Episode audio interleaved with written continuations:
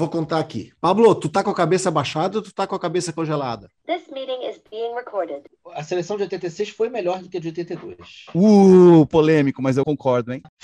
Também fiz uma participação meio calamitosa. Nesse mesmo evento? Eu tô querendo saber se foi na mesma edição. Deve ter sido, porque só foi uma vez.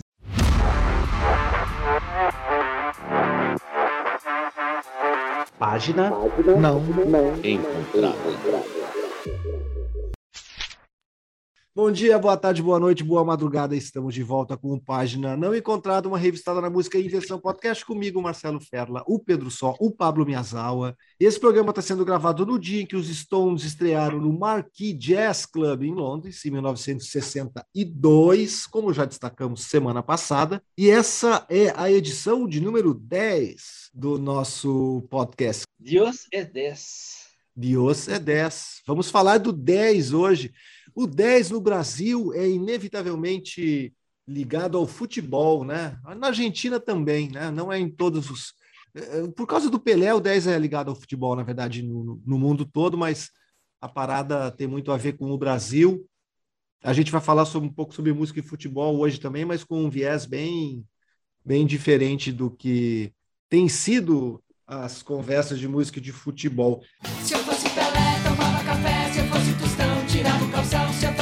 fosse Dari, pulava no rio. Se eu fosse Garrincha, não pulava não. Deixa eu voltar num tema da semana passada sobre os Stones e o desencontro de informações sobre o primeiro show. Foi o- algo que o, o Pablo falou, eu dei uma pesquisada e é, o, o Marquee Club era um clube de jazz, né? Depois ele virou um clube de rock em Londres, mas ele, ele era um clube de jazz naquele momento, nos anos 60. E aí tem um artigo do, do Jazz News que diz que a formação dos Stones nesse primeiro show era o Mick Jagger, o Keith Richards, um cara chamado Elmo Lewis, mas que na verdade é o Brian Jones, que usava um nome artístico, e aí o, Ian Stewart no piano, esses quatro nomes eu lembro que eu falei eh, na, na, na semana passada, e dois outros nomes, o Dick Taylor no baixo, e não Bill Wyman, e o Mick Avery na bateria, e não Charlie Watts. Só que, inclusive, essa formação tem uma discussão a respeito, porque parece que o Ivory não tinha ido nesse show, não, não foi no Marquee, e quem teria tocado bateria é o Tony Chapman.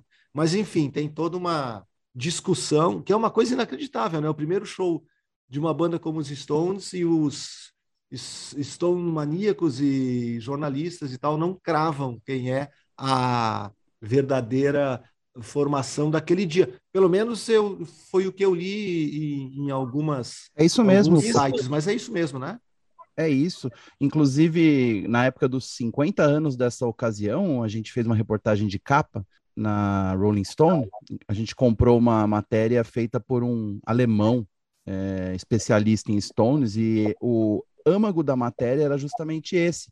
Ninguém sabia precisar quem tocou bateria, porque mesmo os nomes que são cogitados, né, o Tony Chapman, entre outros, é, ou não queriam falar, ou não se lembram, ou algo assim. O Charlie Watts também chegou a ser cogitado como baterista, mas depois falaram, não, não pode ser o Charlie Watts, por vários motivos. Mas é bem interessante é, um- uma ocasião tão importante faltar aí uma peça, né, que jamais saberemos também, porque ninguém sabe precisar isso e, e as personalidades que estavam lá, né, as testemunhas oculares, no caso o Mick e o Keith, deviam já estar meio doidões, né, para lembrar. Isso dá, isso dá um pouco de, de- da, da medida do que, que, do que são Beatles e Rolling Stones, das diferenças, né? Que um tem os fãs mais também estudiosos e rigorosos e, e CDFs, né? E o, o Stones já, já puxa para um lado mais assim indisciplinado, mais impreciso, mais rock and roll, mais bagunçado. Queria só mencionar aí que você falou do camisa 10 ser o Pelé, mas ó, camisa 10 para mim é o Zico, né? Para minha geração pelo menos. Não sei se para vocês é também. Não, né? Não, não. É claro que o Zico é o grande jogador do Flamengo. É, Eu, eu, eu torço por um time e, e por uma seleção, porque eu não torço para a seleção brasileira, que cujo 10 não é, não é exatamente importante, né? O, o 10 do Grêmio é o 7, né? historicamente é o número É, muito por causa do Renato, claro, mas é um, é um, número mais importante. E o número da seleção para a qual eu torço é o 14, né? Que é o número do Cruyff, que é o meu grande ídolo no futebol. Mas tem grandes camisa 10, né? No, no Brasil também. Tem Rivelino, que jogou no Fluminense. Eu, é, acho que no, eu, no Fluminense ele era 10 também, né? vendo o Rivelino, 10 era o Rivelino. É. E aí depois, né? Bom, Pelé, Rivelino, Zico eu sou, eu sou um grande fã do Zico também como pessoa, como jogador, apesar de, na minha adolescência, odiá-lo. Mas, claro, é... eu, eu, eu, sou botafoguense também, era vítima do Zico. Mas ele, eu nunca deixei de entender e de perceber o grande talento, a craqueza do Zico. É, e o, o número 10 histórico do Vasco da Gama é Roberto Dinamite, que também é um grande jogador, né? E o Botafogo também tem no, no 7 um número, me parece que mais importante que o, o 10 por causa do Garrincha, né? Botafoguense. Sim, a gente só. ficou por causa do, do Garrincha, né? Cadê você? Cadê você? Você passou eu vou falar do camisa 10 do meu time que eu cresci. O Zico era aquele da seleção, né? E aquela coisa lá do Flamengo. Mas o meu camisa 10 favorito no começo da minha uh, carreira de fã de futebol foi o Pita. Pita, camisa 10 do São Paulo, que acertava todos os gols de falta. E esse é o Página Não Encontrada, um podcast que fala de música, mas a gente pode também fazer o, o Página Não Encontrada Futebol Clube, né? Vai ser divertido também. Quem sabe a gente não inventa alguma coisa para a Copa do Mundo. Copa do Mundo a gente vai falar bastante de futebol, sem nenhuma dúvida. Deixa eu passar para outro número importante, número 13, o 13 que foi do Gerd Miller, o carrasco da seleção holandesa em, em 74, grande jogador da seleção alemã. O número 13 é o número do Zagallo. 13 de julho é o dia do rock por causa de um grande evento, o Live Aid, dois mega shows, na verdade, é dois grandes shows simultâneos em Londres e na Filadélfia. Teve também pequenos shows no Japão, eh, em Moscou e na Austrália. Um festival organizado em a gente está falando de 85 pelo Bob Geldof e pelo Midir, vocalista do Ultravox naquele momento.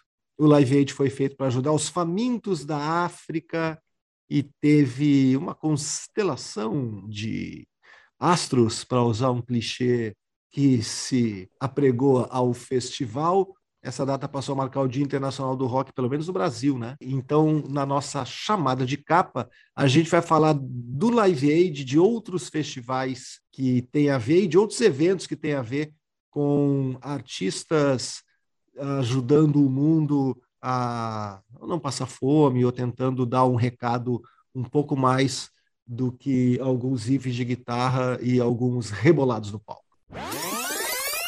Eu quero mencionar outro camisa 13 importante, gente. Vamos lá.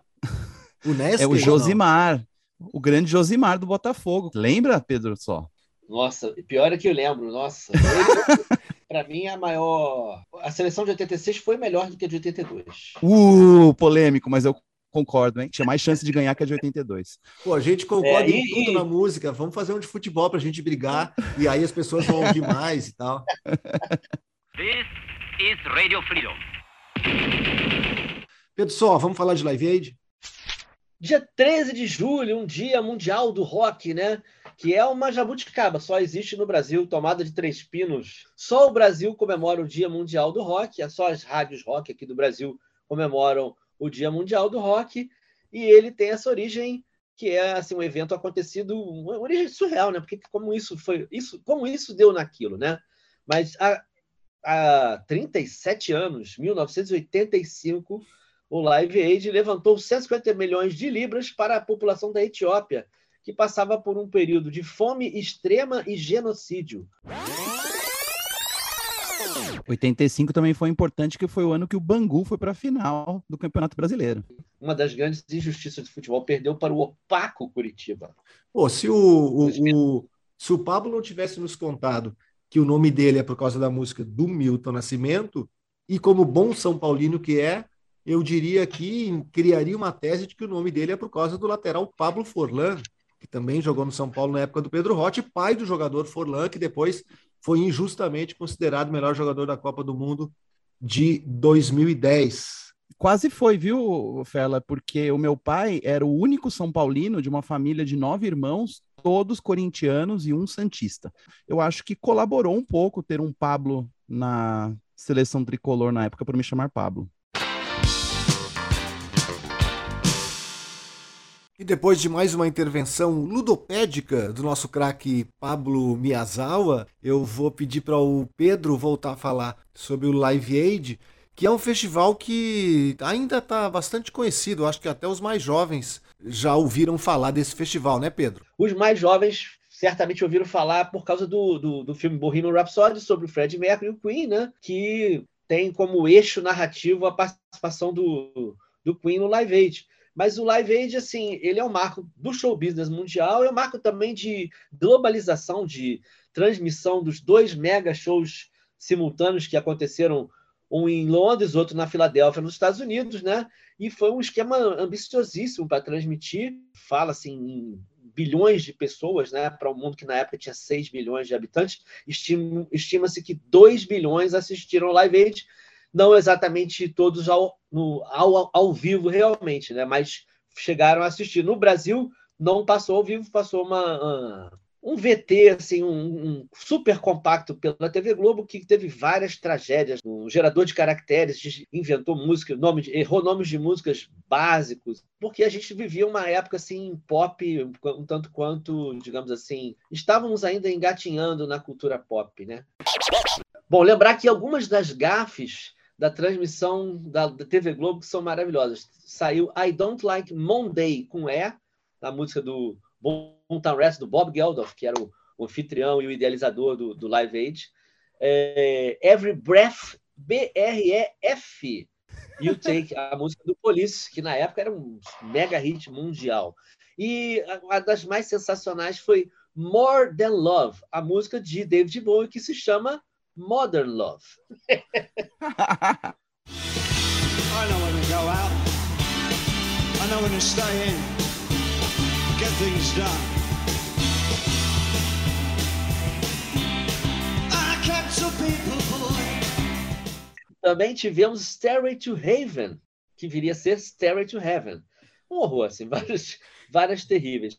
E alguns fatos assim do, do Live Aid que, que estão até no meu livrinho que eu, que eu lancei sobre 1985, o ano em que o Brasil recomeçou, que fala sobre a redemocratização do Brasil e grandes eventos que aconteceram ao longo do ano. Obviamente que o Live Aid é um marco. E a gente teve coisas muito engraçadas aqui no Live Aid. Por exemplo, Tina Turner, que participou com Mick Jagger, dançando, foram fazer Dancing in the Street, a música, né? E ela deu um pisão horrível no Mick Jagger no, no meio dessa performance, mostrando que até as, os grandes bailarinos fazem, fazem dessas, né?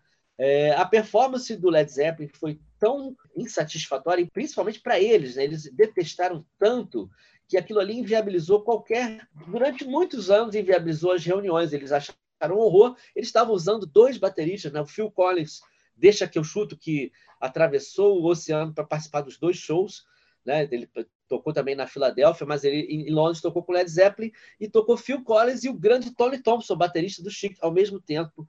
E, obviamente, não deu muito certo. Paul McCartney teve um grande problema técnico que o seu microfone falhou por quase dois minutos. Imagina, quase dois minutos no evento transmitido para um bilhão de pessoas. E que que desespero para a técnica. E, bom, para todos, menos para o Paul McCartney, porque todo mundo ajudou, o público ajudou, conhecia Larry B, que era a música que estava sendo tocada. É, já o Brian Ferry não teve a mesma sorte, porque o microfone falhou, a guitarra do Gilmore é, ficou sem som, e aí realmente foi uma lástima. Mas o maior vexame acabou sendo Ron Wood e Keith Richards, que estavam assim um pouco etiricamente animados demais. Eles foram tocar Blowing in the Wind com Bob Dylan e o, bat, o, o violão batia no microfone, horror, eles estavam meio que caindo um por cima do outro.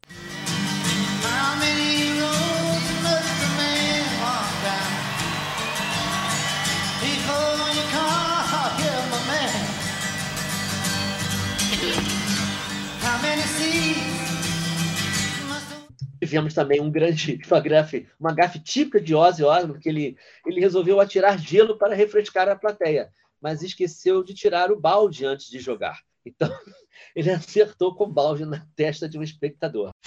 Uma coisa também que foi surpreendente é que os três maiores popstars daquela época, provavelmente, você pode dizer, né, eram Michael Jackson, Bruce Springsteen e Prince. E nenhum dos três está no Live Aid por razões provavelmente empresariais, de agenda, mas o, o fato é que não não rolou uma, um acordo para eles participarem, e pô, eles eram três super nomes, né? E o melhor, assim, uma das melhores coisas do After, do Live Aid, é David Bowie, entrevistado ao, ao vivo em redes, em rede global, né? No camarim, falou assim: o que, que você vai fazer agora? Ah, eu vou para casa dar uma boa bimbada. Nessa época, dizem que ele estava pegando a Tina Turner, né? Provavelmente, então talvez essa bimbada não fosse com a Tina Turner, mas ela estava lá com ele né, tomando litros de champanhe no camarim no, nessa hora.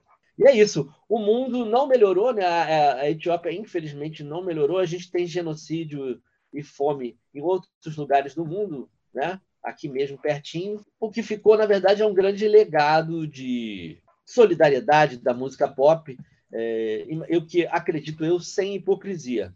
E um fato que me causa muita alegria é que depois do, do, do, do Live Aid, nós tivemos o We Are The World, que foi a versão americana, mas sem concerto, sem show, sem música ao vivo, que era muito difícil, né? também reunir todos aqueles popstars, e aí a gente já tinha Michael Jackson e Bruce Springsteen, e o que aconteceu foi que, no Brasil, sabe qual foi a, o, o, o, disco que, des, que desbancou o Yado One do primeiro lugar nas rádios? Foi Bezerra da Silva. Ele desbancou Menudo, né? o Chico Buarque também vinha fazendo sucesso, com o disco Malandro Riff, que tinha dois partidos altos de, de sucesso. O Malandro é Malandro mesmo, né? E Bicho Feroz, que é uma música que também bastante atual, que tem aquele refrão: Você com o revólver na mão é um bicho feroz. Sem ele andar rebolando até muda de voz. E depois ele roga a praga que você vai passar lua de mel na cadeia. Um recado para o Brasil armamentista. Você com revólver na mão é um bicho feroz, feroz. Sem ele andar rebolando até muda de voz. Isso aqui cá pra nós. Você com revólver na mão é um bicho o festival da Filadélfia terminou com a constelação de artistas cantando We Are the World. Né? E o festival na Inglaterra, em Londres, ele terminou com os artistas, a maioria lá britânicos, cantando a música que de alguma forma deu origem ao festival, que foi ah, uma música também feita pelo Bob Geldof e pelo Mid-Year, que organizou com ele o, o Live Aid, Do They Know It's Christmas?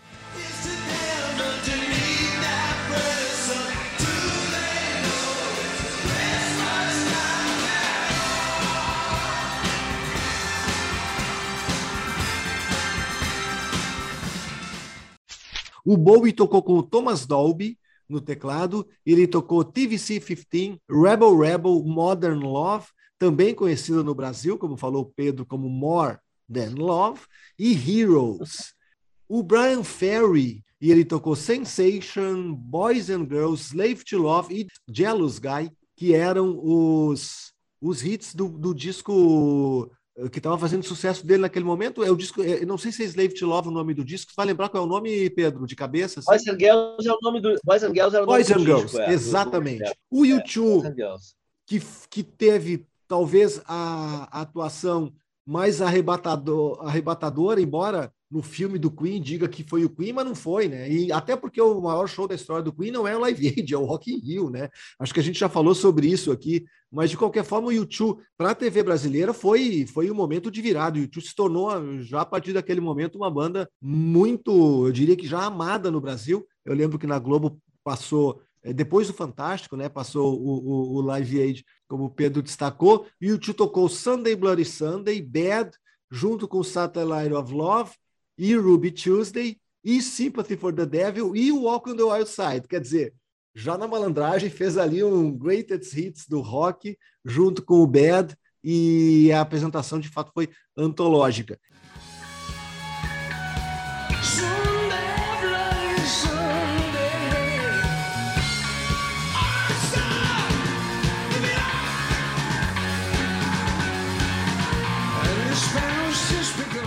Esses shows aqui que eu falei do YouTube, do Brian Ferry e do David Bowie foram shows em Londres. Nos Estados Unidos, o Black Sabbath tocou, Children of the Grave, Iron Man e Paranoid, e o Led Zeppelin tocou Rock and Roll, What a Lot of Love e Starway to Heaven.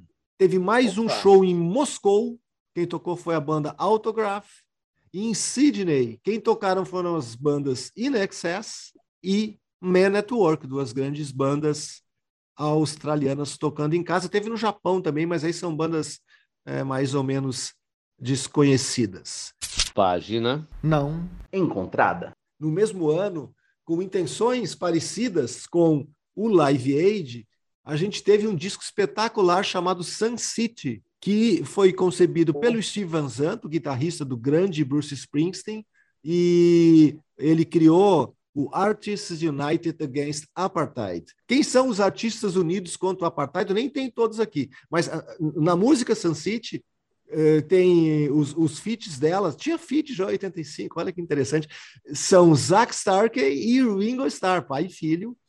E aí a gente tem, eu não vou dividir por música, mas participaram desse projeto Keith Richards, Ron Wood, Peter Wolf, do Jill Giles Band, o Kate LeBlanc, o, o, o baterista, Gil Scott Heron, Miles Davis, Grandmaster Mel Mel, Stanley Jordan, Herbie Hancock, Ron Carter, Tony Williams, Curtis Blow, Joey Ramone, Jimmy Cliff, Daryl Hall, Lou Reed, África Bambata, Ruben Blades, Bono, na época Bono Vox, né? Ou só no Brasil Bono Vox, eu acho. Na época eu acho que ele era Bono Vox no mundo todo.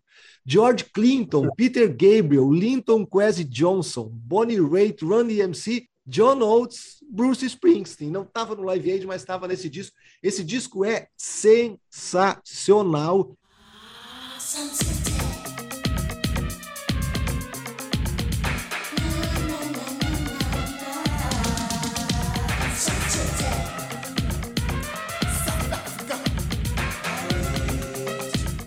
Vale muito a E pena a, e ouvir. a produção, a produção, você sabe de quem é, né?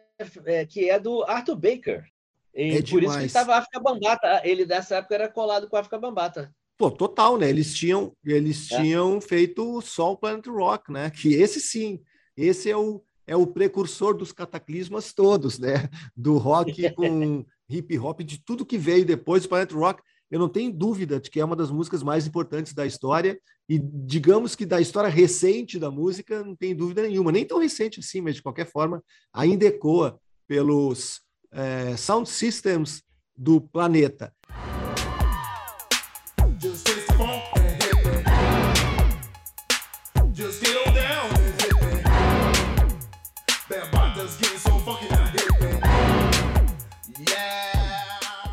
Antes de passar a palavra para Pablo Miyazawa, eu só quero fazer um parênteses aqui no Bruce Springsteen.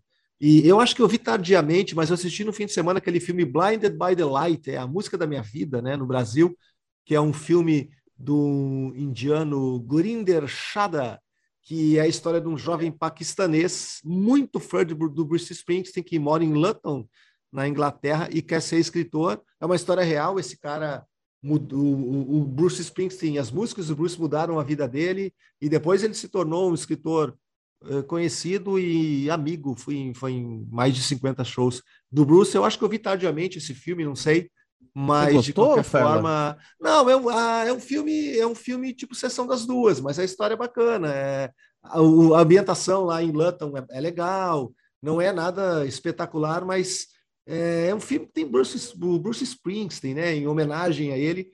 A trilha sonora, portanto, é espetacular. E eu acho que vale a pena ver assim, mas não é um grande filme de cinema, né? É um filme. Mas assim, ele não é um filme horroroso que nem o Yesterday, né? Que tem a melhor história e, o- e a pior realização de um filme na história de cinema.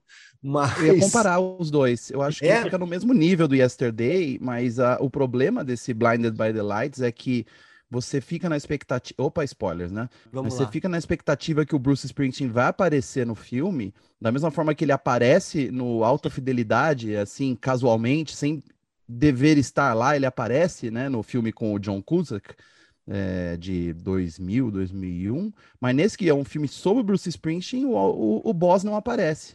Ou ele tá nas Ah. cenas pós-créditos e eu perdi. Não, não tá não, mas, eu, eu gostei. só tem as fotos, eu, não acho eu problema. filme- eu achei esse filme bem legal, assim, bem. é um- Honesto, é um né? O, o, o Yesterday me, me, me irrita com algumas coisas, mas, mas esse aí eu achei mais simpático até, sabia, do que Yesterday. No, pensando em filmes com indianos, é, indianos Paquistaneses. paquistaneses misturados é, com ingleses, né, fascinados pelo rock, né? Esse, esse, esse daí eu achei mais simpático e o fato de se passar em Luton, né, um lugar também bacana de- de- da Inglaterra, achei simpático. Madman, drummers, bombers, and Indians in the summer with a teenage diplomat. In the dumps with the mumps as the adolescent pumps his way into his hat.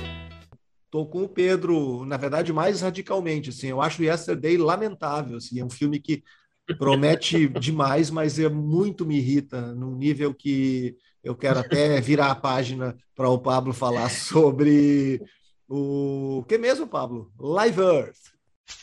Isso aí, gente. Enquanto vocês falam do Live Aid de 1985, quando eu era uma criança muito jovem que ainda lamentava a morte do Tancredo, mas eu não lembro de nada, né? Eu não lembro nem do Live Aid ter passado na televisão. Nessa época eu estava assistindo Rock Santeiro. Mas eu lembro bem do evento Live Earth, que aconteceu no dia 7 do 7 de 7, 7 de julho de 2007. Também uma série de concertos. Dessa vez a causa era o as mudanças climáticas, né? Tem o dedinho do Al Gore ali para criar esse evento e também foi uma série de shows simultâneos rolando em grandes cidades do mundo, em estádios, da mesma forma que o Live Aid, mas talvez ainda mais ambicioso, né? Foram todos os continentes contemplados com shows, eh, e no Brasil rolaram shows na praia de Copacabana com o Lenny Kravitz e o Jorge Ben e a Macy Gray, o Pharrell, até a Xuxa tocou, né? E teve show na Alemanha com o Cat Stevens, teve shows no Japão com a Rihanna, teve shows na Austrália com o Crowded House, né? Cada um tem o Carlinhos Brown que merece, mas é pouco. Eu vi Crowded House nesse ano, inclusive, muito bom. É, teve na África do Sul com a Joss Stone e o UB40, né? Cada um levou o seu, né? E os maiores shows foram no estádio no Wembley, que teve a Madonna, teve os Beast Boys, a Metallica, o Spinal Tap, o Foo Fighters, e também uma um coletivo de bateristas, não sei se vocês lembram disso, o SOS All Stars, com 40 bateristas mais um trio de bateristas que era o Roger Taylor, o Chad Smith e o Taylor Hawkins. Coisas bizarras, né? Os 40 bateristas tocando ao mesmo tempo. E teve shows no estádio dos Giants, em New Jersey, que daí teve show do Police, o Bon Jovi, Smashing Pumpkins, Kanye West. Enfim, eu fui chamado pelo Multishow, na época o Multishow me adorava e me chamavam para qualquer coisa. E aí me convidaram para uma tarefa muito que na hora eu não tinha notado o, o absurdo da coisa, mas eu aceitei de bom grado.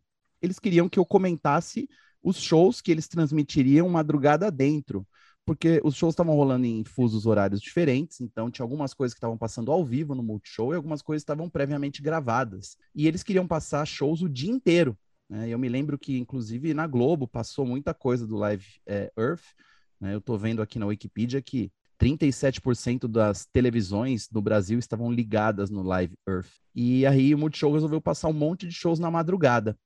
E precisavam de um comentarista, senão eles iam apenas ligar o VT e deixar rolando, né? Um atrás do outro.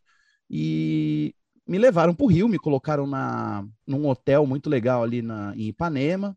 E por volta das 10 e meia, 11 horas da noite, eles me pegaram, né, de motorista, num carro blindado, me levaram até os estúdios do Multishow, que eu vou confessar que eu não lembro o nome do bairro, mas o motorista me alertou várias vezes o motivo do carro ser blindado, porque falou, essa hora não é muito aconselhável a gente vir até aqui. Falei, ah, que bom, né, que eu tô aqui. Mas enfim, me levaram até lá, pagaram um cachezinho bom, um hotelzinho bom, e me colocam numa sala, põem um fone de ouvido em mim e falam, ó, tem café ali, tem docinho, e toda vez que aparecer alguma coisa que você acha que vale a pena falar, você fala fecharam a porta e me foram embora, e só voltaram às seis da manhã. Então, eu estava lá com o microfone num canal afiliado da Rede Globo, podendo falar o que eu quisesse, né, em plenas duas, três horas da manhã. E devo dizer, assim, que eu fiquei um pouco apavorado, mas logo eu relaxei. Daí eu comecei a relaxar e comecei a falar as coisas que eu olhava e pensava, né? Tem artistas que eu não conheço, tem artistas que eu conheço mais ou menos, tem artistas que eu posso falar um pouco melhor. E aí apareceu a Kelly Clarkson tocando no estádio dos Giants. E aí, no alto da minha ingenuidade, né, naquela época que a gente podia falar umas besteiras e ninguém cancelava a gente, porque a gente não sabia que isso existia tal, e eu realmente fui muito inocente, achando que, eu, que alguém é, não iria se ofender com isso. Eu comentei sobre a silhueta da Kelly Clarkson, né? Eu não falei, não fui grosseiro falando que ela estava brigando com a balança ou algo assim, mas eu me lembro que era uma questão importante para a cantora na época, da, do fato dela fazer sucesso e ela não ser exatamente uh, é, padrão, né, para a época das cantoras pop. E aí eu comentei isso. Eu não lembro as palavras que eu usei. Eu somente comentei que a Kelly Clarkson, né, que tem esses hits e tal, e um, vários fãs, e ela tá aí e tal, e mesmo ela não sendo padrão, falei alguma bobagem dessas e e aí, no dia seguinte, eu entrei em alguma rede social que eu não me lembro qual. Eu não sei se era uma. Se já era o Twitter, acho que eu tinha entrado no Twitter naquele ano, mas não sei qual era. Mas eu, eu, eu não lembro onde foi. Mas tanta gente me xingou. Os, o fandom da Kelly Clarkson era gigantesco no Brasil na época, eu não sabia disso. Eu fui massacrado. Né? Como é que um comentarista da televisão fala que a nossa musa está gorda? E eu não falei isso exatamente. Mas, assim, muita gente. Foi um, um, ataque organizado. Né? Felizmente, meu nome pouco aparecia na tela, então eles não conseguiram ligar o nome à pessoa. Então eu não fui tão cancelado pelos fãs da Kelly Clarkson. Hoje eu estou mais experiente, 15 anos depois, né? Eu imagino que eu saberia o que dizer ao vivo numa situação como essa, mas é isso. Eu só queria falar para vocês de que a gente passa por coisas insólitas na nossa vida e sobrevive para contar. Uh, o Multishow nunca mais me chamou para esse tipo de coisa depois disso. Pablo, eu, eu, eu, você está contando isso agora e eu estou querendo lembrar, porque eu acho que eu também fiz uma, eu, eu também fiz uma participação meio calamitosa. Nesse mesmo evento? Eu tô querendo saber se foi na mesma edição. Deve ter sido, porque só foi uma vez. E era uma época em que o Multishow estava super é, por cima com o prêmio Multishow, que ainda era no municipal, né? Então eles estavam com grana, convidando um monte de gente, estavam querendo. É, foi a maior transmissão do Multishow é, na época. Então deve ter sido isso. Acho que eles distribuíram as funções entre um monte de jornalistas e eu peguei o turno da madrugada. Que se não tinha ninguém me ouvindo, né? Assim, Mas não, não tinha nenhum você... produtor. Olha, eu, eu, Nada, eu, sei ninguém. que mandei, eu sei que eu mandei bem mal, eu errei mais pronúncias, e eu acho que eu falei um pouco mal da Rihanna, enfim, várias merdas eu, eu fiz. E na época eu me lembro que tinha uma cobertura live, que o NMI estava cobrindo ao vivo, e eu usei, fui usar como cola, e eu só me, eu me dei mal ainda, porque entrou um artista que eu não sabia quem era, que era meio, sei lá, meio surpresa, e eles diziam que era uma pessoa, mas eles estavam se referindo, sei lá, outra coisa. E aí eu errei a informação, depois já até para me, eu me confundir, a música já estava acabando. para eu me corrigir, foi, foi catastrófico. Eu tenho péssimas memórias, mas agora, por sorte, para eu não ficar muito triste, eu acabei de dar uma busca aqui e achei um blog de 2007 em que a pessoa, uma fofa, fala assim: é, acaba que tá, estava muito ruim a transmissão, chato de ver na TV, a tradução simultânea, os filminhos sobre meio ambiente. Acaba que eu não entendo nada em língua nenhuma, péssimo. Não tem tecla SAP, ARG, mas o comentarista do 42, Pedro Só, é legal. Graças a Deus, tem que agradecer a essa blogueirinha aqui, a Tia Elô, do caderninho da Tia Elô, porque acho que ela deve ter sido a única pessoa que gostou da minha participação. Eu... eu gostei também, Pedro, porque pelo menos você não foi cancelado pelos fãs da Kelly Clarkson. É, eu, eu, eu, não, eu não lembro nada desse live antes, mas quando, quando o Pablo começou a falar dessa história de me mandaram para o Rio, num hotel bacana e tal, ele veio uma história dos Stones, do show que a gente falou semana passada, que foi, foi bem, que eu me, meio me dei bem, assim. Eu não aproveitei, mas eu me dei bem, porque o, eu estava na Zero Hora ainda, daí eu fui cobrir o, o, o show pelo jornal lá no Sambódromo, aquele do Bob Dylan, com, que abriu e depois teve os Stones, e tinha entrado um garoto novo lá, que era o cara do que, que marcava hotel, marcava, enfim, marcava hotel, marcava o voo e tal. E aí eles deram o meu nome e, e tinha entrado também um novo diretor de redação, que também se chamava Marcelo. E aí eu cheguei no, no, no Rio de Janeiro, no hotel, e me botaram na suíte presidencial.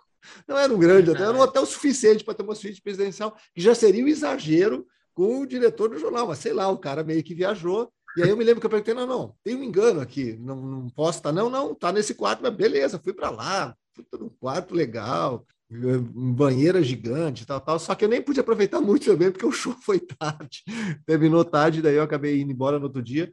Mas enfim, né, essas, essas barbadas são, são divertidas.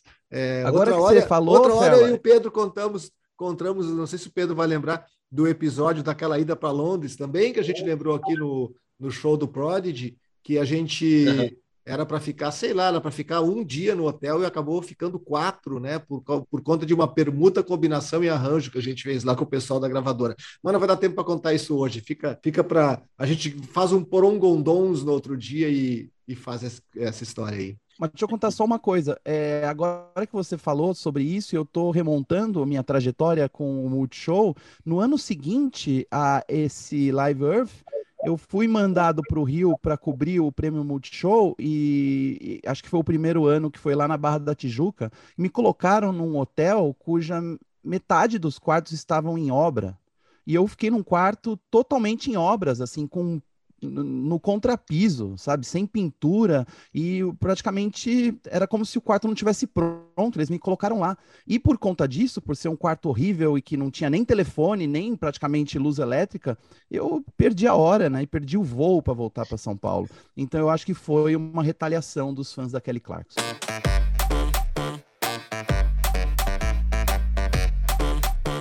Virando a página para essa décima edição do Página Não Encontrada, agora sim, vamos bater uma bola sobre música e futebol. E eu vou pedir para o Pablo falar sobre o time mais roqueiro da história do futebol. Será isso, Pablo? Olha, muito provavelmente, viu? Nenhum time é tão importante se você fizer essa analogia entre futebol e rock and roll quanto o São Paulo Futebol, Futebol Clube ou São Pauli para os íntimos, que é um time da cidade de Hamburgo, no norte da Alemanha, que é talvez seja um dos clubes europeus com maior quantidade de torcida fora da Alemanha. E eu digo isso numa era globalizada aí de Messi e Bayern de Munique e Premier Leagues e campeonato italiano. Ainda assim, o São Paulo é talvez o segundo time de muita gente na Alemanha, talvez o segundo time de muita gente na Europa. E eu conheço muita gente no Brasil que não torce para nenhum time de futebol, mas é simpatizante do São Paulo. E o São Paulo é, não dá para dizer que é um time ruim, né? Não é o Ibis da Alemanha, mas chega perto, porque eles amargam ali uma posição uh, na segunda divisão da Liga Alemã, da Bundesliga, faz um bom tempo. A última vez que eles estiveram na primeira divisão foi 20 anos atrás, na época que eu nem conhecia o São Paulo. E como é que eu conheci? Eu acho que na mesma, da mesma maneira que muita gente que eu conheço. A camiseta veio antes. Teve uma época que o São Paulo estava fazendo uma campanha de popularização do, da marca, do clube, né, dos ideais é, do clube, e começou a vender loucamente camisetas com o logotipo não oficial, que é uma caveira com ossos cruzados, né, como se fosse de pirata. E eu ganhei de presente de um grande amigo meu, Carlão, que também é, é jornalista esportivo com especialização em Alemanha, e ele me deu, eu não sabia o que era o São Paulo, ele me explicou rapidamente, ó, é o time mais rock and roll do mundo. Daí eu fui investigar, e acho que mais do que torcer pelo São Paulo, o legal é entender por que, que o São Paulo é tão adorado pelas pessoas que não curtem futebol, porque é um dos únicos times de futebol do mundo que se declara de esquerda, quase de extrema esquerda, um clube antifascista, e tem vários movimentos que o clube fez ao longo dos anos para reforçar essa posição, entre elas algo muito simbólico na Alemanha, que é impedir a entrada de neonazistas no estádio. Por conta disso e outros detalhes mais, é um dos poucos clubes alemães que lota o estádio em toda a partida, mesmo perdendo loucamente de goleada para todo mundo. É aquele tipo de associação direta que as pessoas têm, assim, de algo legal, vamos comparecer, vamos prestigiar, mas acho que ninguém espera que o São Paulo realmente ganhe. E a associação com o rock é enorme. Né? Tem muitos artistas, bandas ao longo dos anos que gravaram músicas em homenagem ao São Paulo, né, que fizeram shows para arrecadar fundos para o time, que gravaram músicas é, em homenagem, mas também músicas que são tocadas no estádio, e eles têm uma ligação muito forte com movimentos como o, o punk, é, enfim, é, é, muita coisa para falar do São Paulo em tão pouco tempo de, de podcast, mas assim, se você é um cara que está ouvindo esse podcast, não aguenta mais a gente ouvir falar de futebol, eu sugiro que você pesquise sobre o São Paulo. Talvez você encontre um clube para chamar de seu mesmo odiando o futebol. E tem aquele outro detalhe, né? Eles realmente começam todas as partidas, eles entram em campo com Hells Bells do ACDC, a primeira faixa do disco Back in Black, né, que é muito boa, os sinos tocando e os caras é, entrando sob aplausos e confetes. E cada gol que eles conseguem marcar é, é embalado por Song 2 do Blur, que eu acho que faz todo sentido também. Tem outros detalhes também, né? O presidente do time, que ficou muito tempo é, comandando essa renovação de público e de imagem do São Paulo, é assumidamente homossexual, né? O que é algo bem raro no mundo do futebol enquanto futebol eu não posso explicar muito. Mesmo porque é difícil de ver um jogo do São Paulo. E eu até tentei quando eu estive em Hamburgo, uh, visitando o Museu dos Beatles, a Beatleplatz.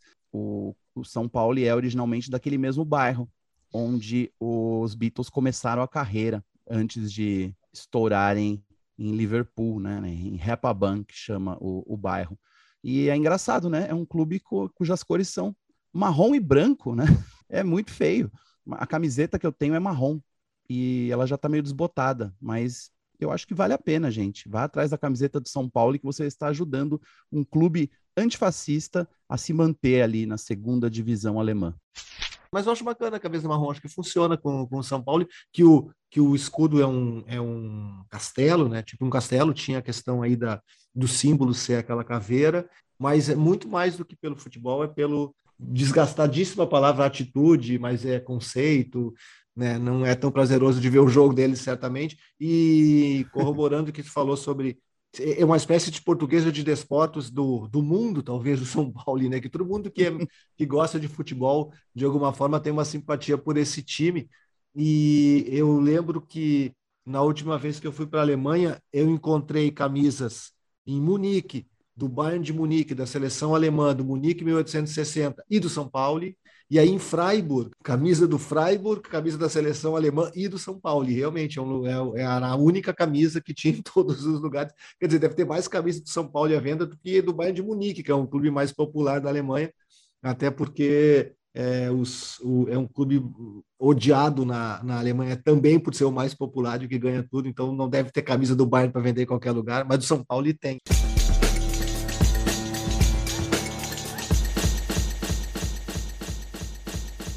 Teve uma situação que eu pude presenciar numa dessas coberturas jornalísticas que tem a ver com esse nosso assunto, que é a paixão do Massive Attack por futebol. Assim, é uma coisa muito intensa, sobretudo do Robert Del Naia, que é o vocalista da banda, que é um fã ardoroso do Napoli da Itália. Aliás, se a gente pegar os discos do Massive Attack, todos eles têm uma dedicatória para o Napoli na sua contracapa ou no seu encarte.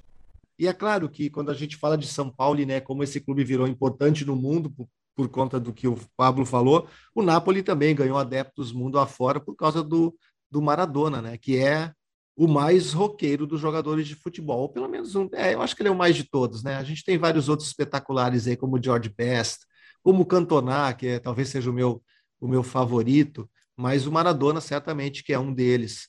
Eu vou fazer um camisa 10 totalmente alternativo, né? Porque a gente está aí lembrando no, no, nosso programa número 10, a gente está lembrando de futebol e a gente lembra por causa de Pelé e Maradona. Então eu vou com uma terceira via aqui, que é uma, uma banda bem, digamos assim, underdog, uma banda alternativa argentina chamada Bestia Bebê, que tem 10 anos de carreira e ela teve no Brasil, bem no começo da carreira, lançando um disco maravilhoso, que era um disco de bem de rock indie, mas com elementos de power pop, né?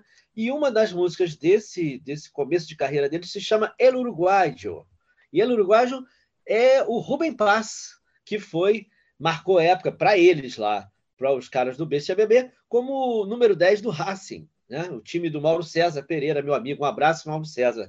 Mas, é, e o Rubem Paz também jogou, é, obviamente, no Uruguai e jogou no Internacional de Porto Alegre antes de enterrar, encerrar sua carreira, enterrar também em Rivera, né? num clube lá semi-amador, mostrando também seu espírito totalmente é, underdog, né? E essa música é incrível porque ela é, começa com a narração, lembrando, a Rubem Paz que acaricia a pelota e em um instante la va a besar. Ali vai el Joruga. Rubén Paz que acaricia la pelota. En un instante la va a besar. Allí va el Joruga. E é isso, e eles falam de que, que o time tem novos ídolos, um colombiano, que é um canhoto incrível, mas ninguém, ninguém é mais grande que Rubem Paz. E é uma grande música, uma belíssima homenagem a um cara que é uma espécie de lado B dos camisas 10 aí da, da América do Sul.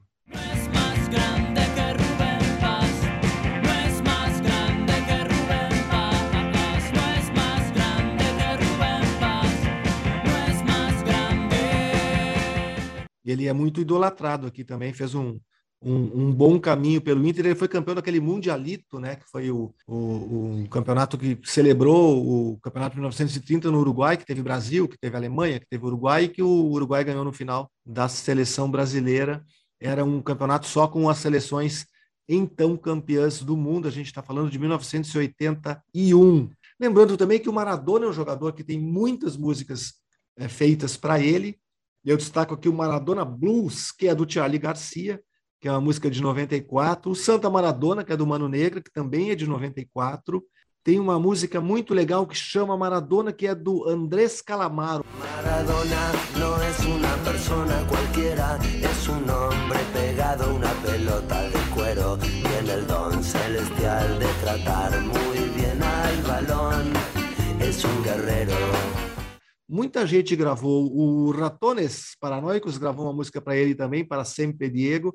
Ratones, que é o Rolling Stones da Argentina, né, que foi produzido pelo Andrew Glug Oldham durante um bom tempo, produtor original dos Stones, que casou com uma colombiana e acabou produzindo uma banda argentina.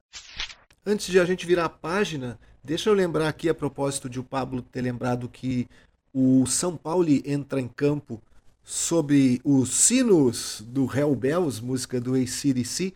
Eu, durante um ano, trabalhei na Arena do Grêmio, fazendo o que se chamava, entre outras coisas, a atmosfera do jogo, e uma das minhas incumbências era ficar cuidando das músicas no pré-jogo e do telão.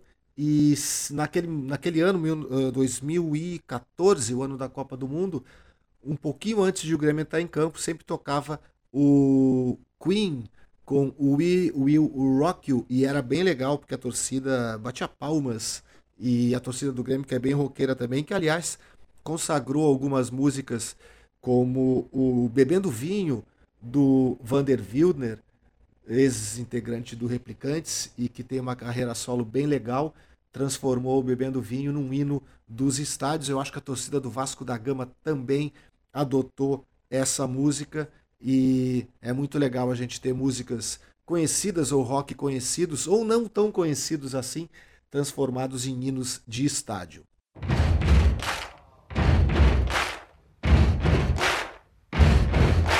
Virando a página na décima edição desse podcast com Marcelo Ferla, com o Pablo Miazal e com o Pedro Só, Chegou o momento ternura dos artistas que gostaríamos que você gostasse também. E quem começa falando é o Pablo Miyazawa. Vamos lá, gente. Quando a gente menciona discos aqui nesta sessão, né? A gente gostaria que vocês escutassem e gostassem. Na verdade, esta banda que vou mencionar agora, eu acho que nem eles próprios se gostam. Eu vou te falar a verdade. É uma é um, é um, é um duo, uma dupla, que é muito interessante, porque para mim fica claro que esses dois rapazes, eles não se aguentam mais, e talvez eles não se aguentem mesmo, porque faz tempo que eu não escuto falar sobre a banda, não sei se eles pararam e voltaram, mas é uma relação assim, é quase é um casamento musical que deu muito certo, mas ao mesmo tempo não deve ser muito fácil, porque eles fazem questão de fazer tudo só os dois, eles mal têm equipe, pelo menos não tinham quando vieram ao Brasil a primeira vez, e é uma música muito energética, e muitas vezes esses caras tocavam um olhando de frente para o outro, né? O guitarrista em cima da bateria, olhando no olho do baterista. Então, uma relação muito esquisita entre o Brian King e o David Prowse, que apesar do nome não é o Darth Vader, mas sim o baterista da banda Japandroids. É um, uma dupla de British Columbia, no Canadá, o Brian King é o vocalista e guitarrista, e o David Prowse é o baterista que também canta. E juntos, eles formam esse duo que já existe desde a metade dos anos 2000.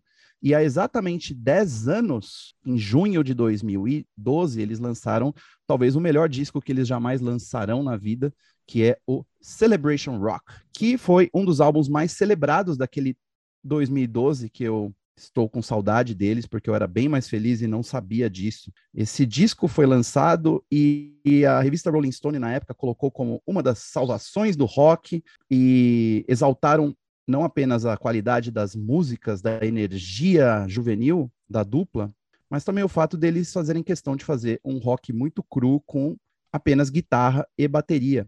Apesar é, de faltar alguma coisa, eles tinham recursos bem interessantes para evitar a falta de sonoridades graves no, na música deles, que era ligando a guitarra em amplificadores de baixo e guitarra ao mesmo tempo. Então o som saía grave e agudo. E o guitarrista tinha essa maneira bem peculiar de tocar todas as cordas da guitarra o tempo todo. Então parecia que ele estava solando, parecia que ele estava fazendo é, acordes e tudo com a bateria alucinada por trás. É uma banda muito legal que eu tive a sorte de ver em momentos bem diferentes da carreira e em lugares bem pequenos. Primeiro eu vi no South by Southwest, num, num showzinho que tinha umas 10 pessoas e o, e o guitarrista estava em cima de uma mesa tocando e eu parei para assistir porque não é sempre, né? Eu fiquei esperando que ele fosse cair, mas eu gostei bastante. E aí, é, dois anos depois, no comecinho de 2012, se não me engano, eles vieram ao Brasil e tocaram um show na casa de shows indie secreta mais famosa de São Paulo, que era a Casa do Mancha, que inclusive ficava aqui pertinho de casa. Eles fizeram um show com umas 30 pessoas na Casa do Mancha, para depois tocarem num show maior é, na Rua Augusta. Mas foi interessante porque nesse show da, do, da Casa do Mancha, que praticamente não tinha ninguém, eles tocaram pela primeira vez é, uma música que se tornou o hit deles, que é The House That Heaven Built. Eles, uma música bem Uh, é um hino, assim, daqueles de shows de rock and roll que todo mundo fica com as, os punhos cerrados e, e batendo cabeça. E eles tocaram pela primeira vez lá na salinha do Mancha.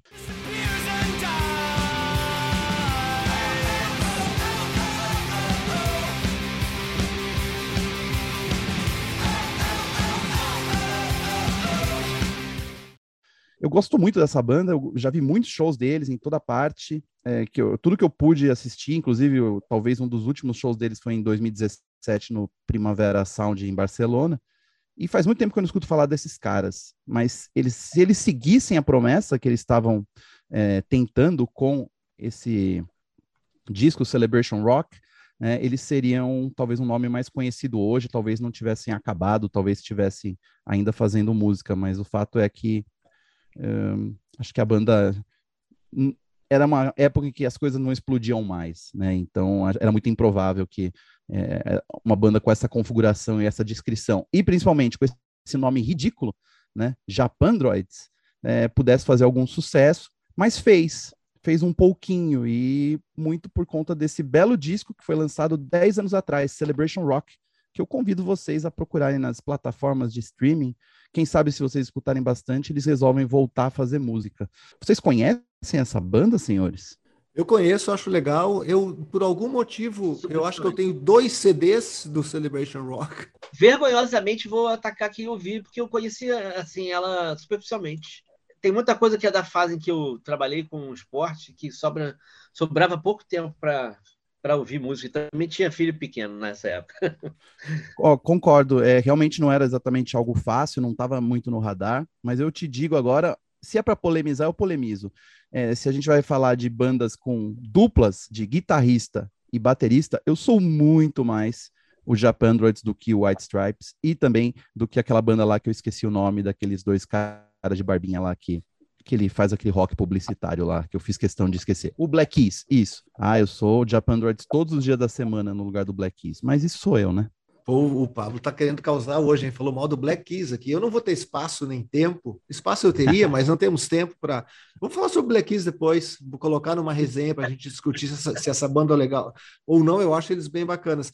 Mas a banda que eu vou falar. Ia ser artistas, polêmico, é polêmico. É polêmico. Eu acho, eu acho que o Pedro conhece essa banda também e ouso dizer que eu acho que ele gosta também da banda que eu vou falar no Artistas, que eu gostaria que você gostasse também, e tem algumas semelhanças com o Japan Droids, porque é uma banda que não está mais na ativa, eu acho que pelos mesmos motivos, teve alguma exposição nacional, mas não foi adiante, muito por conta da época em que ela surgiu. Essa banda é do Rio Grande do Sul e chama Tom Block, que ainda existe, na verdade, o, o Tom Block, inclusive, eu assisti um show deles recentemente na Noite dos Museus e falei com o Pedro Veríssimo e o Yuri Freiberger, dois dos integrantes, e disse a eles, até falei com eles depois do show, disse, meu, vocês foram os shows mais legais que eu vi deles depois de um tempo assim, vocês deviam voltar. E eles, ah, é? É verdade, podíamos mesmo, quem sabe, não sei. Enfim, é uma banda muito bacana, é, que mistura aí rock com eletrônica, com pixies, com letras confessionais melancólicas e muito legais, escritas pelo Pedro Veríssimo. Eu sei que é um clichê, blá, blá, blá, mas enfim, o Pedro é neto de Érico Veríssimo, filho de Luiz Fernando Veríssimo. Eu acho que isso tem um pouco a ver com ele escrever tão bem é, letras de música. E os outros integrantes eu já citei, lá no começo era um quinteto, era o Pedro, o Yuri Freiberger na bateria e programações, o Mike Von Tobel na, na bateria, o Guilherme W. Sapo no baixo e o Juliano Ferman na guitarra. Durante um tempo teve Edu Bisonho nos teclados também. Antes ainda, logo no começo, quem tocava guitarra era o nosso amigo Gustavo Mini Bittencourt, que criou o personagem Tom Block uhum. num conto, e aí é, acabou batizando a banda. O Mini, que é um herói indie do Rio Grande do Sul, pelo menos, porque ele era integrante da grande banda Valverdes, que também fez um barulhinho bom na, na, naquela época aí, no começo dos final dos anos dos anos 90, começo dos anos 2000. O Tom Block tem uma particularidade também, que é um produtor, que é o Charles de Pinto, o Choli, que é um amigo de adolescência do Pedro, ele é da Filadélfia, ele, e ele voltou, morou né, no, no, no, Brasil aí na infância, adolescência, voltou para os Estados Unidos, e quando ele voltou para o Brasil, ele trouxe um Logic, um estúdio de gravação, que era novidade, e eh, com esse Logic o Pedro começou a fazer música juntamente com o Choli, e aí depois criou a banda. Em 2003, o Tom Block lançou um disco pela Trama, né? E em 2007 ele lançou o seu segundo disco, são os dois discos dessa banda que estão é, disponíveis nas plataformas de streaming e no YouTube. Vale muito a pena ouvir. Essa banda tem um disco em tributo a eles que foi lançado pelo nosso amigo Marcelo Costa do selo Scream NL. São 13 artistas e bandas residentes em seis estados do Brasil, recrutados pelo Leonardo Vinhas, que gravaram, cada um deles, uma música eh, do repertório da Tom Block. Entre eles tem a Erika Martins, ex-Penélope, atual Autoramas, que gravou O Amor, que é linda. Tem o Andrew Marquense, que era o cara do Super Guides, que era uma banda alternativa do Rio Grande do Sul, bem legal também, de Guaíba, que gravou o Refém. O Cassim, Melhor banda música do Sul, também. Hein? Pô, Super Guides é demais, né? É demais. Vamos, vamos falar de Super Guides noutro momento também aqui. Vai que eles voltam, né? Vai que eles voltam, né? De Guaíba para o mundo. E os é. discos, então, o tributo também está disponível nas plataformas de streaming. Será que faltou falar alguma coisa aqui? Acho que Faltou mandar um abraço pro Yuri, grande Yuri Freiberger, companheiro de churrascos às quatro da manhã. Opa, lembrei aqui, consultando meus alfarrábios, que o nome do tributo ao Tom Block é Sob Influência, que é também o título de uma das músicas da banda, e também que eu me empolguei falando que o Pedro é um ótimo letrista, mas esqueci de dizer que ele é um excelente vocalista também, e isso é fácil de comprovar nesse trechinho aqui da música Amor.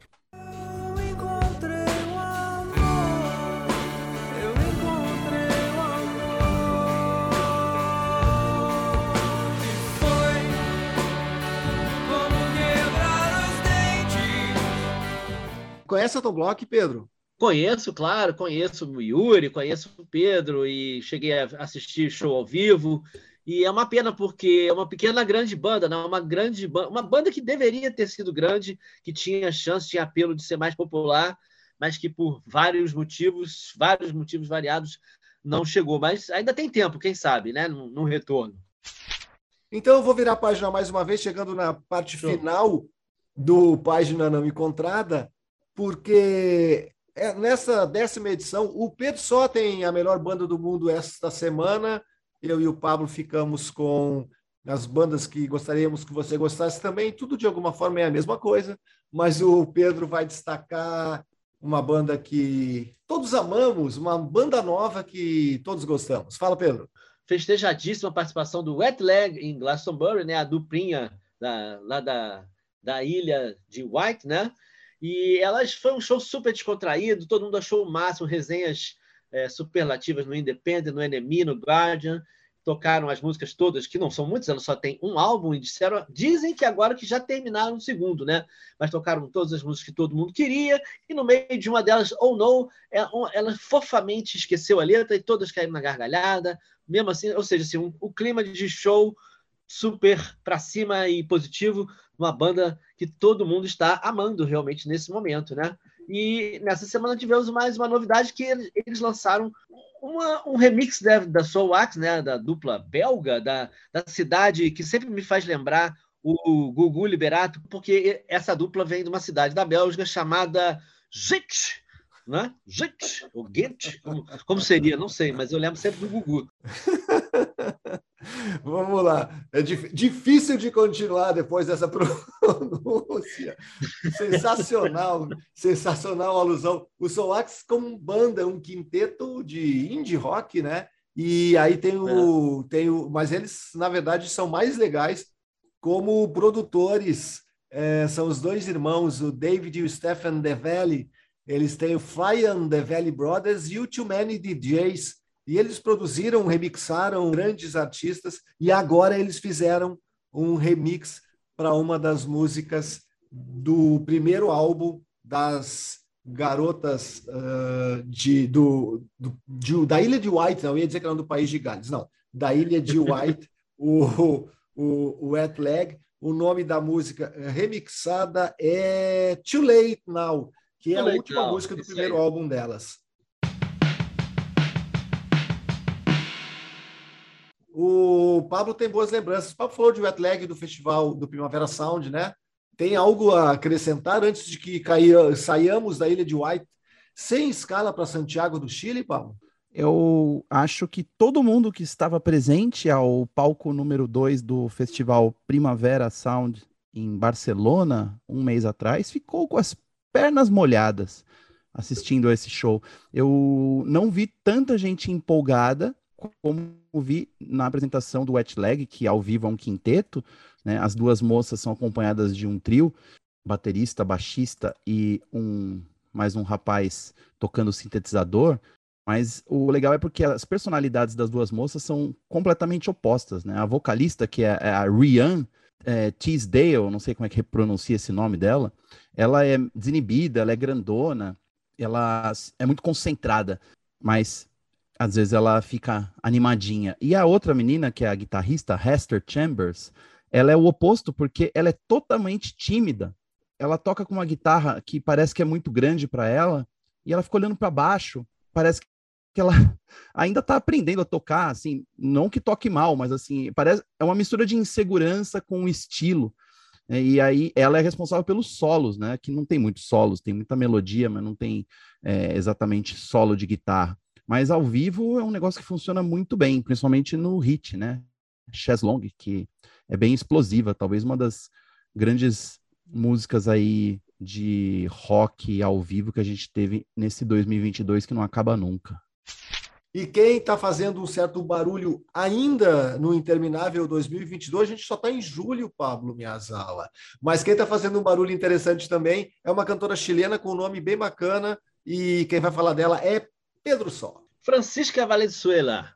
Né? Francisca Valenzuela está com um disco chamado Vida Tão Bonita e a, ela está hypadíssima de norte a sul. A Billboard americana, não é?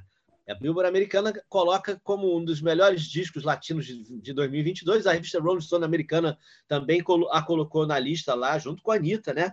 Então, tá ali eh, no prestígio, entre os artistas latinos de prestígio, ela tá junto com, com Bad Bunny, com essa turma toda aí, lá no alto. E ela já tem uma carreirinha já bastante já longuinha, e ela há mais de 10 anos que eu ouço falar de Francisca Valenzuela, ela tocou num, numa edição do Lola Palusa do Chile que alguns amigos foram, e, e ela está com uma música que é um grande sucesso no número um do Chile agora, que é peculiar. O nome da música é Dar e Dar. Eu quero dar e dar e dar e dar e dar. É, é uma música onde ela supera, inclusive, a Anitta na sua explicitude sexual. Não, mentira. É, dar e dar, ela não, ela não entra nesses aspectos mais assim gráficos da linguagem.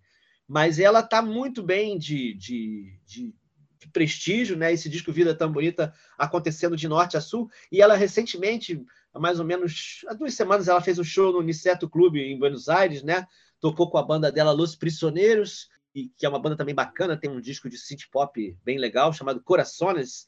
E ela mostrou assim, totalmente à vontade com alguns convidados locais, inclusive tocou música do Charlie Garcia, não, não se, digamos assim, não teve passarreira em trance, ela, é um clássico do Charlie Garcia, ela não teve menor timidez, mandou um Charlie Garcia na própria Argentina, né?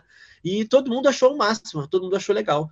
E, então a gente acho que vale a pena assim, chamar a atenção para essa artista. E esse, esse single Dar e Dar, para lá do, do humor que, que a gente, em português, a gente tem essa, essa ligação direta com sexo. No caso ali é um pouco mais indireta, mas também é sexo e é muito bacana a música. dar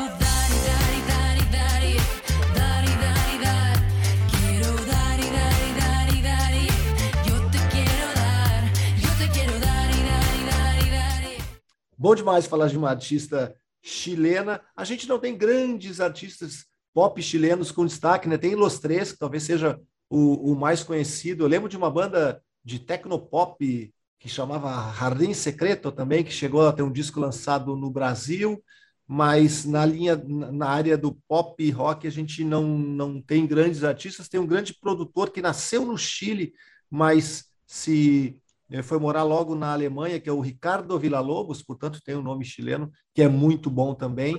É um dos caras mais importantes hoje da música eletrônica, mas sempre bom ter artistas sul-americanos de países que não sejam os nossos, eh, que não sejam o nosso, e que seja além da Argentina também, que a gente conhece bastante também. E da Colômbia, né? A Colômbia a gente tem a banda mais legal da América do Sul atualmente, na minha opinião, que é, os, que é o Bombo Estéreo, mas vamos, como já prometemos aqui, algum dos episódios, um dos dez episódios, vamos falar num dia só de rock, pop latino, porque a gente gosta muito e ele deveria ter mais espaço aqui nesse país que fala português. Tá certo, senhores?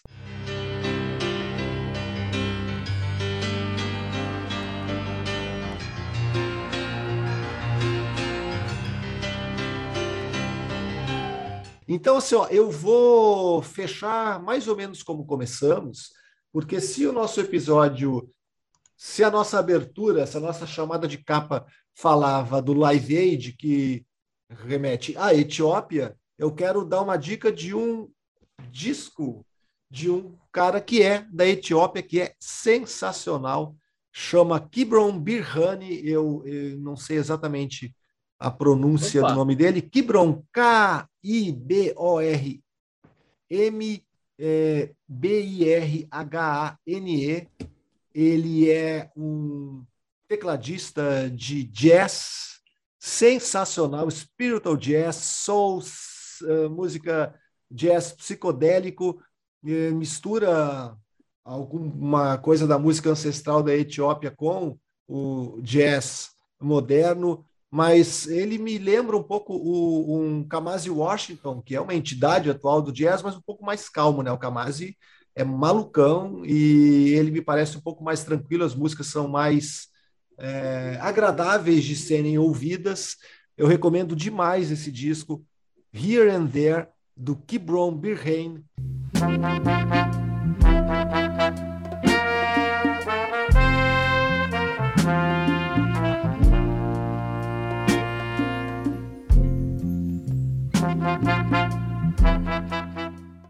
Eu tenho uma dica também para vocês. Opa!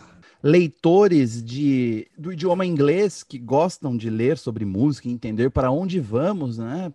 Para onde esse mercado musical louco está indo. A revista New York, na verdade, o site Vulture, que faz parte do grupo da New York, lançou essa semana uma reportagem gigante explicando por que o álbum duplo está de volta, o conceito do disco longo. né? Eles tentam explicar, eh, pegando como exemplo lançamentos recentes do Johnny Marr e do Wilco, entre outros. Eles entrevistaram toda essa galera e mais alguns para entender por que que os artistas de hoje, alguns deles estão querendo falar mais pela música em maior duração, discos longos, não necessariamente álbum duplo de vinil, mas nesse caso, sim. Então eu recomendo aí para vocês essa, essa leitura que é uma long read, né, que é o é o tipo de matéria que que a New York gosta de publicar sobre coisas com muitas fontes e muito texto. Então, para quem não tem preguiça de ler e quer entender melhor para onde estamos indo, eu recomendo aí essa reportagem do site Vulture. Procurem The Double Album is Striving. É isso aí. Opa. Grande dica. E, Pablo, tu acha que a gente vai acabar o décimo episódio do Página Não Encontrada sem a voz melíflua e o ritmo acachapante de Pedro Só, diretamente do Rio de Janeiro? Eu não conseguiria dormir hoje sem ouvi-lo. Então, já que vocês pediram, vamos lá, né? Você com revólver na mão é um bicho feroz, feroz. Sem ele anda rebolando até muda de voz. Isso aqui cá pra nós.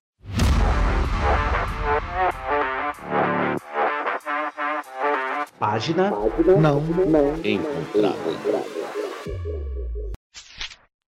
Eu gosto da parte que o Bezerra canta.